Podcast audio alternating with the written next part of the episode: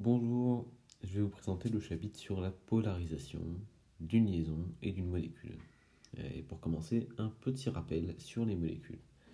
Alors, euh, une molécule, c'est des atomes qui sont liés par liaison covalente. Pour ça, chacun des deux atomes de, la liaison, il doit donner un de ses électrons pour la liaison. Ils vont mettre chacun un électron dans le pot commun et ils vont se l'échanger constamment pour faire la liaison.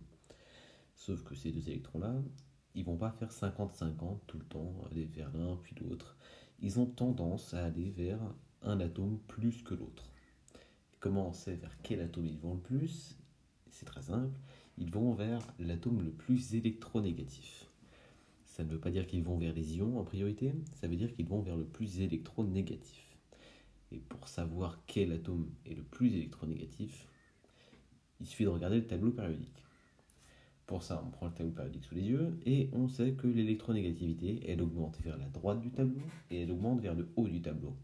On oublie la colonne des gaz nobles parce qu'ils sont stables, ils ne font pas de liaison.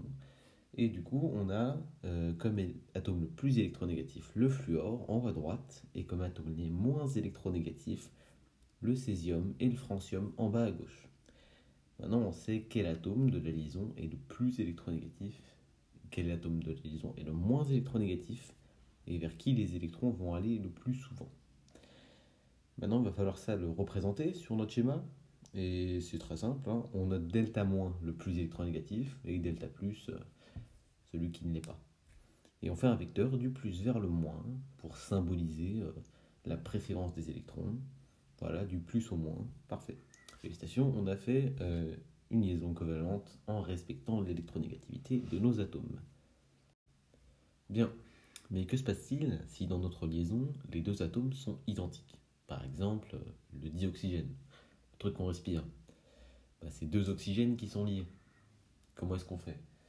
Bah, Vu qu'ils ont la même électronégativité, on dira que la liaison, elle est non polarisée et euh, on ne fait pas de vecteur, il n'y a pas de pôle delta plus, delta moins, c'est une liaison non polarisée. Parfait. Maintenant, on sait comment détecter si une liaison est polarisée ou non polarisée.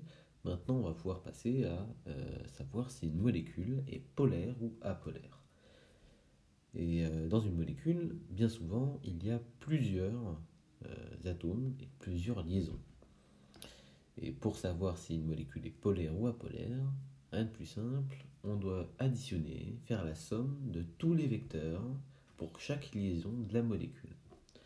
Si la somme de tous ces vecteurs nous donne un vecteur, par exemple dans le cas de l'eau, la molécule est polaire.